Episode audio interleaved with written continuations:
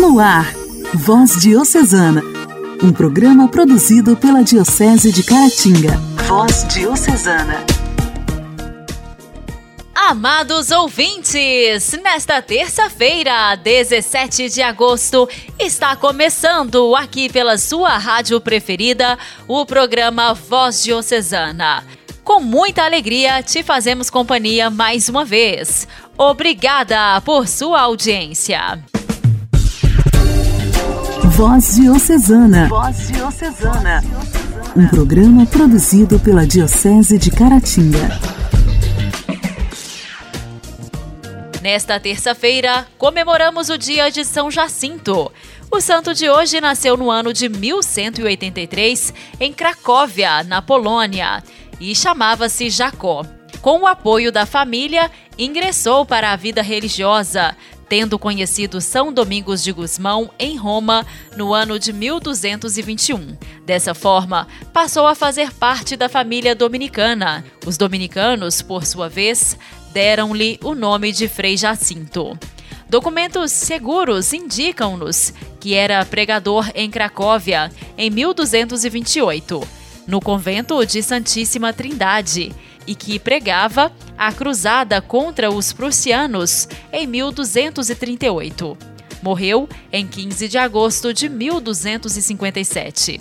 Era parente do bispo da Cracóvia e, durante a sua vida, foram fundados os conventos de Breslau, Sandomir e Danziga. Em 1228, a partir do capítulo geral dominicano de Paris, Jacinto, juntamente com outros dominicanos, foram transferidos para a Rússia, onde sua evangelização atingiu também os Balcãs a Prússia e a Lituânia.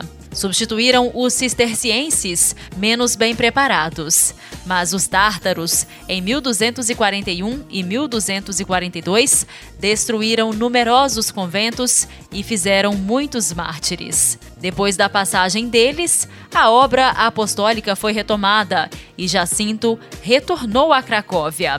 Morreu no ano de 1257, consumido por muitas fadigas. Desde 1260, três anos após sua morte, o seu túmulo atraía peregrinos. São Jacinto é considerado o apóstolo da Polônia. O culto dele abrangeu toda a Polônia. Foi canonizado pelo Papa Clemente VIII em 1594. São Jacinto, rogai por nós.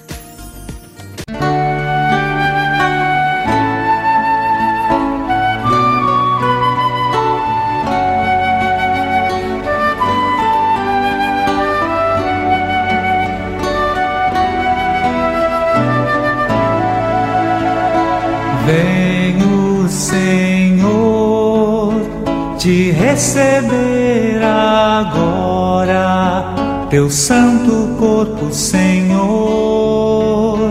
me enche do teu amor. Venho, Senhor, te receber agora, teu santo sangue, Senhor, transborda meu coração Senhor.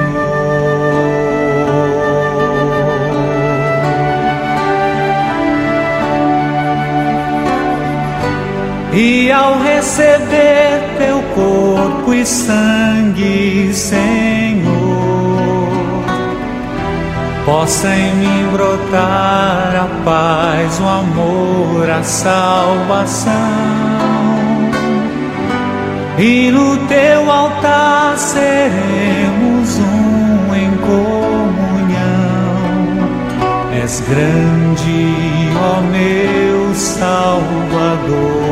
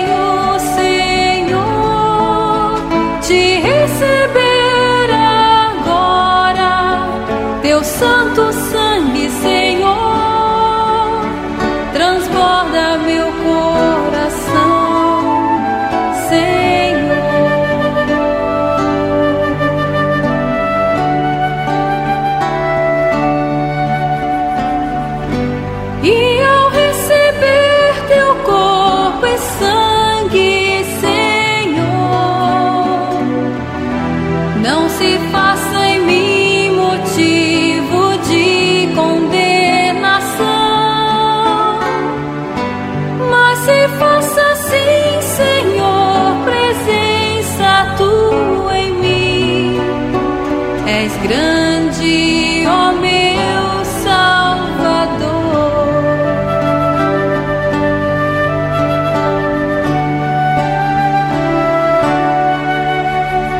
Venho, Senhor, te receber agora, teu santo corpo, Senhor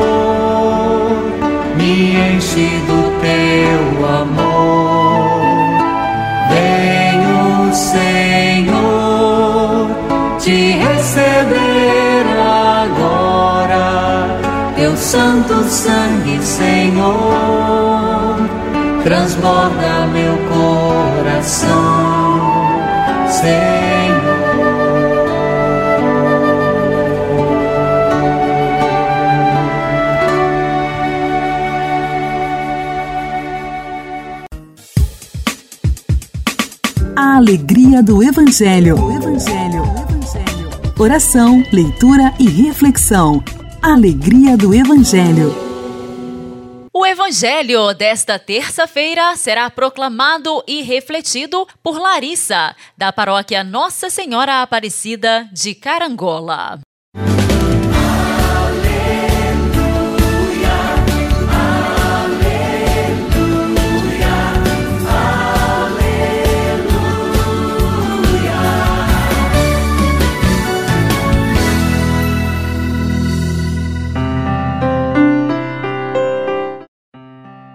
Proclamação do Evangelho de Jesus Cristo, segundo Mateus.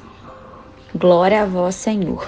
Naquele tempo, Jesus disse então a seus discípulos: Em verdade vos declaro, é difícil para um rico entrar no reino dos céus. Eu vos repito, é mais fácil um camelo passar pelo fundo de uma agulha do que um rico entrar no reino de Deus. A estas palavras, seus discípulos, pasmados, perguntaram: Quem poderá então salvar-se? Jesus olhou para eles e disse: Aos homens isto é impossível, mas a Deus tudo é possível. Pedro, então, tomando a palavra, disse-lhe: Eis que deixamos tudo para te seguir. Que haverá então para nós? Respondeu Jesus: Em verdade vos declaro no dia da renovação do mundo, quando o Filho do Homem estiver sentado no trono da glória, vós, que me haveis seguido, estareis sentados em doze tronos para julgar as doze tribos de Israel. E todo aquele que por minha causa deixar irmãos, irmãs, pai, mãe, mulher, filhos, terras ou casa, receberá o cêntuplo e possuirá a vida eterna.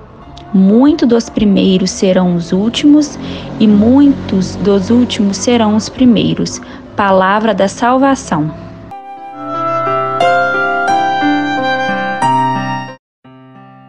Pode soar chocante ouvir de Jesus que um rico dificilmente entrará no reino dos céus. Ele, que foi sempre tão misericordioso, teria preconceito contra os ricos? Por que então fecha-lhes as portas do reino? Rico, no pensar de Jesus, é quem transforma os bens deste mundo em autênticos ídolos e fecha seu coração para Deus e para os irmãos. Rico é quem ama suas propriedades sobre todas as coisas e, para protegê-las e fazê-las multiplicar, não hesita em lançar mão de qualquer artifício, mesmo injusto, desonesto e ilegal. A penúria do irmão necessitado não chega a sensibilizá-lo, só pensa em si mesmo, em suas necessidades e em seus prazeres. No Evangelho, Jesus mostra até que ponto a riqueza pode escravizar uma pessoa e que nem todo rico é reprovado por Deus. Existem alguns que têm dinheiro e situação privilegiada, mas ao mesmo tempo partilham o que possuem com os necessitados. O rico, em termos evangélicos, é aquele que, em vez de confiar em Deus, confia nos bens acumulados. Em vez de ajudar o próximo necessitado, o explora. Desse modo, acaba se tornando autossuficiente em relação a Deus e fechado em relação aos semelhantes. Quem assume essa atitude de espírito caminha na direção contrária da salvação. Entretanto, a misericórdia divina se volta também para ele, pois para Deus nada é impossível. Felizes, porém, aqueles que são capazes de abandonar tudo para seguir o Senhor Jesus.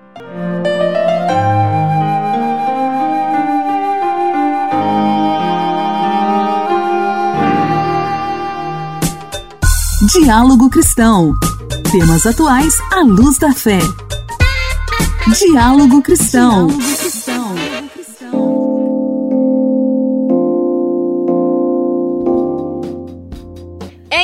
incomum encontrar quem ainda vai a um banco sacar dinheiro para fazer pagamentos.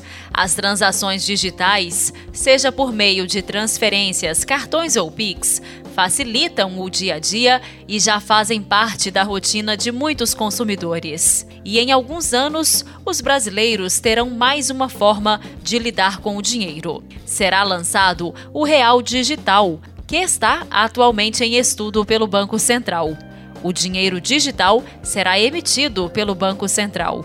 Vamos ouvir aqui no Diálogo Cristão mais informações com a repórter Luciana Clara. Olá, Luciana!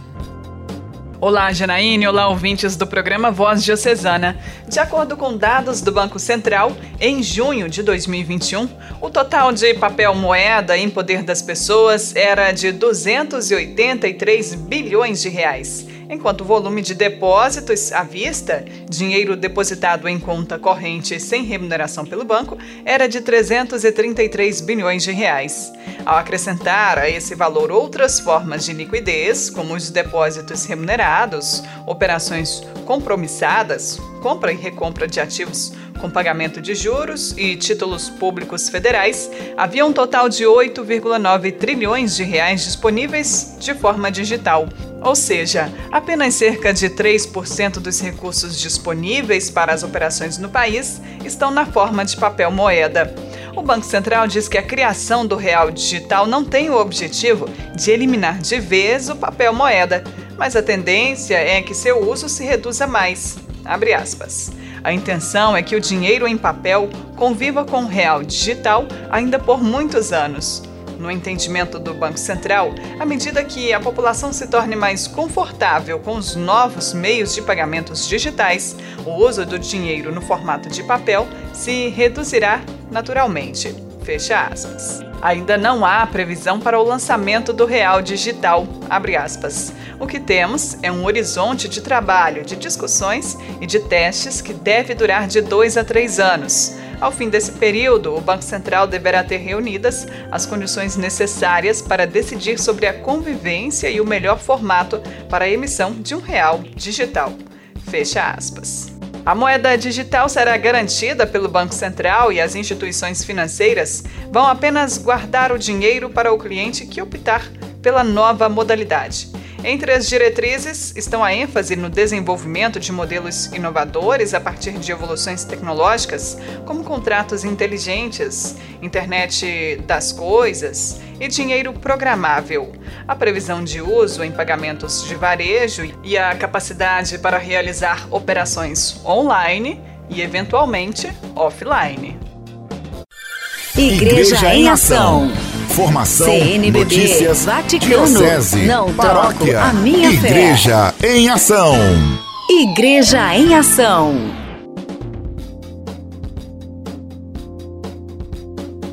Uma Ave Maria, coral na Praça São Pedro. O Papa rezou com os fiéis no final do Ângelus pelas centenas de mortes e milhares de feridos no terremoto que destruiu o sul da ilha caribenha no último sábado.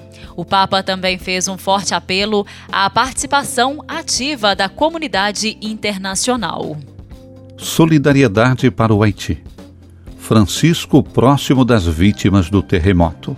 Nelle scorse ore un forte terremoto si è verificato ad Haiti, provocando numerosi morti, feriti e ingenti danni materiali. Nas horas passadas, verificou-se um forte terremoto no Haiti, causando inúmeros mortos, feridos e grandes danos materiais. Gostaria de expressar minha proximidade àquelas queridas populações que foram duramente atingidas pelo terremoto. Mentre levo al Signore la mia preghiera per le vittime, rivolgo la mia parola di incoraggiamento ai sopravvissuti. Ao elevar minhas orações ao Senhor pelas vítimas, dirijo minha palavra de encorajamento aos sobreviventes, na esperança de que a comunidade internacional demonstre um interesse comum por elas e que a solidariedade de todos possa aliviar as consequências da tragédia. rezemos juntos a Nossa Senhora pelo Haiti. Preghiamo insieme la Madonna per Haiti. Ave Maria, piena di grazia, il Signore è con te. Tu sei benedetta fra le donne e benedetto il frutto del tuo seno, Gesù.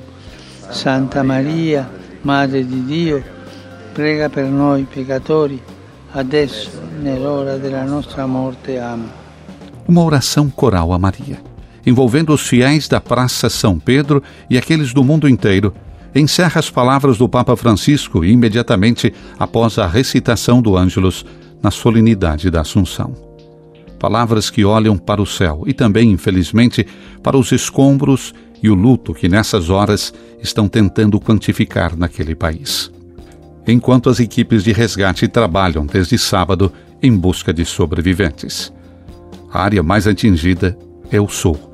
Destruição e morte em lugares de difícil acesso, particularmente em Jeremy, Grandante, Nips, Langley. O epicentro do terremoto estava a 20 quilômetros da cidade de Petit Trou de Nipier, cerca de 150 quilômetros a oeste da capital Porto Príncipe, a uma profundidade de 10 quilômetros, mas foi sentido tão distante quanto a Jamaica. Nos olhos e corações de todos ainda o pensamento do desastre de 2010, quando outro terremoto devastador tirou 200 mil vidas e desalojou milhares de pessoas. Agora o país também está sob uma crise política, depois que o presidente Jovenel foi assassinado em sua casa há pouco mais de um mês por um comando de homens armados, e agravado pela pandemia que já causou mais de 20 mil casos e 570 vítimas, colocando o sistema de saúde haitiano de joelhos. Agora a máquina de solidariedade foi posta em marcha. Caritas, Unicef e a ajuda dos Estados Unidos imediatamente ordenada pelo presidente Biden. Mas os danos são difíceis de estimar. Estamos com vocês, somos todos Haiti. Com esse forte grito de encorajamento, a Igreja da América Latina e do Caribe expressa sua proximidade e solidariedade para com o Haiti, atingido pelos terremotos. Em uma mensagem, o CELAM, Conselho Episcopal Latino-Americano, CLAR, Confederação Latino-Americana de Religiosos, ICE, Confederação de Educação Católica Interamericana, Clamor, Rede Eclesial para Migrantes, Deslocados e Refugiados e a Caritas Continental lançaram um apelo para apoiar o Haiti nesta hora de incerteza e dor, que se soma à prolongada e complexa crise social, econômica e política que o país está vivendo. Daí o forte apelo à solidariedade. Queremos unir forças para acompanhá-los e ajudá-los, lê-se na mensagem, fazendo nossa a situação deles neste momento de emergência, a fim de desenvolver ações pastorais conjuntas destinadas a reconstruir o tecido social, realizar ações humanitárias para o cuidado da vida e apoiar a missão evangelizadora da Igreja no Haiti. É um gesto eclesial de solidariedade que pretende ser uma expressão de comunhão e caridade em chave sinodal, afirmam os signatários da nota conjunta. Voz Diocesana. Voz Diocesana. Um programa produzido pela Diocese de Caratinga.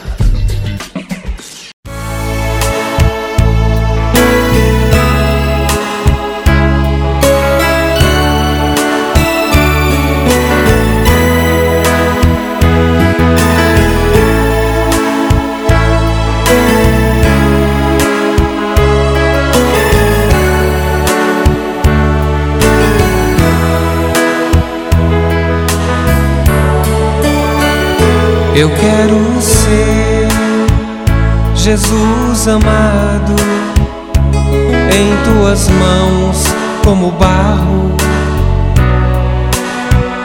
nas mãos do oleiro. Modela-me, Jesus amado, a tua maneira, como queira. Faz-me de novo renova-me,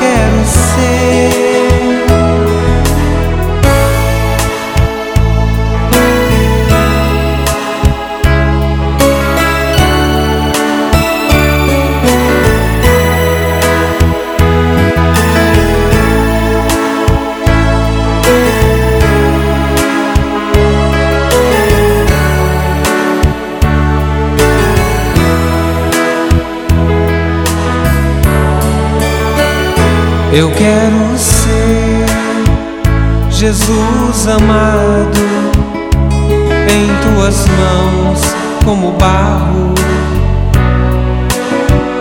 nas mãos do oleiro. Modela-me Jesus amado a tua maneira como queira. Faz-me de novo renova-me transforma-me. Em tuas mãos um vaso novo eu quero ser. Renova-me transforma-me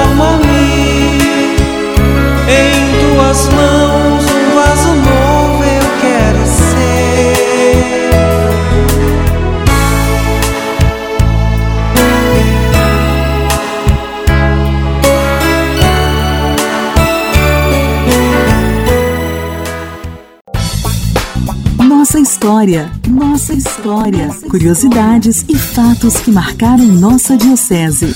Nossa história. No quadro Nossa História de hoje, seguimos ouvindo os relatos de Irmã Uedicácia, da Congregação das Pequenas Irmãs da Divina Providência. Ainda falando sobre Madre Cecília, hoje Irmã Uedicácia nos fala sobre sua missão junto às crianças. Madre Cecília e suas amigas, através da Associação das Damas de Santa Cecília, atraía outras jovens a iniciar um trabalho que dá preferência às crianças pobres, levando em conta o contexto social da época. A Associação das Damas passou a dar assistência e instrução à juventude pobre, sendo os recursos obtidos de promoções artísticas as atividades realizadas pelas jovens com as crianças pobres e desamparadas eram dadas instruções religiosas e elementar. Para arrecadar recursos para a manutenção da obra iniciada na ladeira de Santa Teresa, foram realizados diversos concertos com a presença de Sua Eminência o Cardeal Arco Verde. A Associação das Damas tinha como orientador o Padre Nino Minelli e a jovem Camila da Conceição como presidente. Por volta de 1908, o Padre Nino, um homem sonhador, a convite de um fazendeiro do sul de Minas, que oferece à associação um terreno para a construção de um colégio e assim estender a obra da associação. Ele se entusiasmara com a ideia, porém, de início, as jovens rejeitaram e, com o passar do tempo, a obra da escola acontecia com muitas dificuldades, pois, situada num lugar distante, cujas atividades elas não podiam orientar e nem sequer acompanhar devidamente. Sendo assim, começaram desentendimentos entre o Padre Nino e as associadas, que acabaram abandonando as obras e a associação, desfazendo-se assim a Associação das Damas de Santa Cecília. O padre Nino encontrou fidelidade apenas em duas jovens, Maria Cândida e Carlinda Rocha, futuramente Madre Cecília e Madre Agostinha, que até meados de 1915 permaneceram ao lado do Padre Nino, apoiando em suas iniciativas culturais e assistenciais. Hoje encerramos o primeiro momento da vida de uma paulista, carioca e mineira de coração. Amanhã teremos mais. Orar costuma fazer bem. Intimidade com Deus. Esse é o segredo. Intimidade com Deus. Com Ana Scarabelli. Com Ana Scarabelli. Orar costuma fazer bem. Louvado seja nosso Senhor Jesus Cristo. Para sempre seja louvado. Nesta hora de intimidade com Deus, Deus que é amor, Deus que é beleza infinita, Deus que é total doação. E esse mês é mês das vocações, mês de revermos, de rezarmos a nossa vocação. Santa Teresa Benedita da Cruz ou Santa Edith Stein diz: Confie nas mãos de Deus todos os cuidados com o futuro e deixe-se guiar pelo Senhor como uma criança pequena. A criança pequena tem total confiança nas mãos de seus pais. Também eis-nos aqui, Senhor. Guie-nos como um pai e uma mãe guia uma criança. Orienta-me, Senhor. Nesse momento eu desejo, eu necessito da luz do teu espírito para ser orientada. O que dizer? O que responder? O que fazer nesse ato de amor que é a vida a qual eu sou chamada? Nesta hora de um colóquio. A intimidade é tão profunda agora, meu irmão e minha irmã, com Jesus, que podemos chamar de colóquio. E com Santa Teresa Benedita da Cruz, celebrada neste mês de agosto, confiar todos os cuidados da nossa existência, desse ato puro de amor que se chama vida, nas mãos do Senhor que nos guia como uma criança. E Ele nos orienta, nos abraça, nos acolhe, nos ama. A vocação é também o exercício do amor. Ame sua vocação. No amor, também a oração. No amor, o mistério do sim, o sim perene, um sim que damos dia a dia a esse Senhor. E nesta hora rezamos o nosso sim, para fortificarmos e em todas as horas prosseguir dizendo sim. Eis-me aqui, guia-me, Senhor.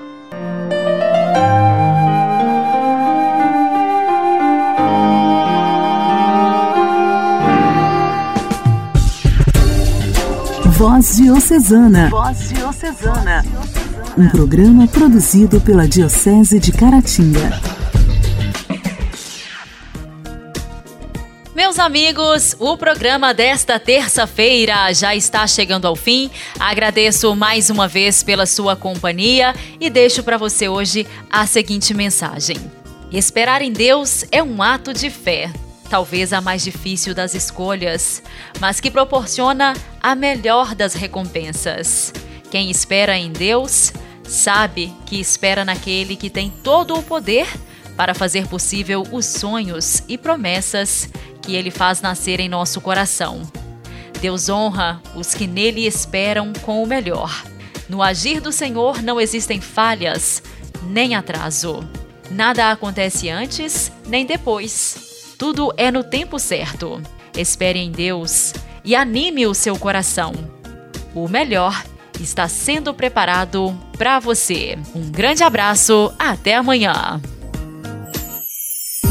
Você ouviu Voz Diocesana, um programa da Diocese de Caratinga. Voz Diocesana.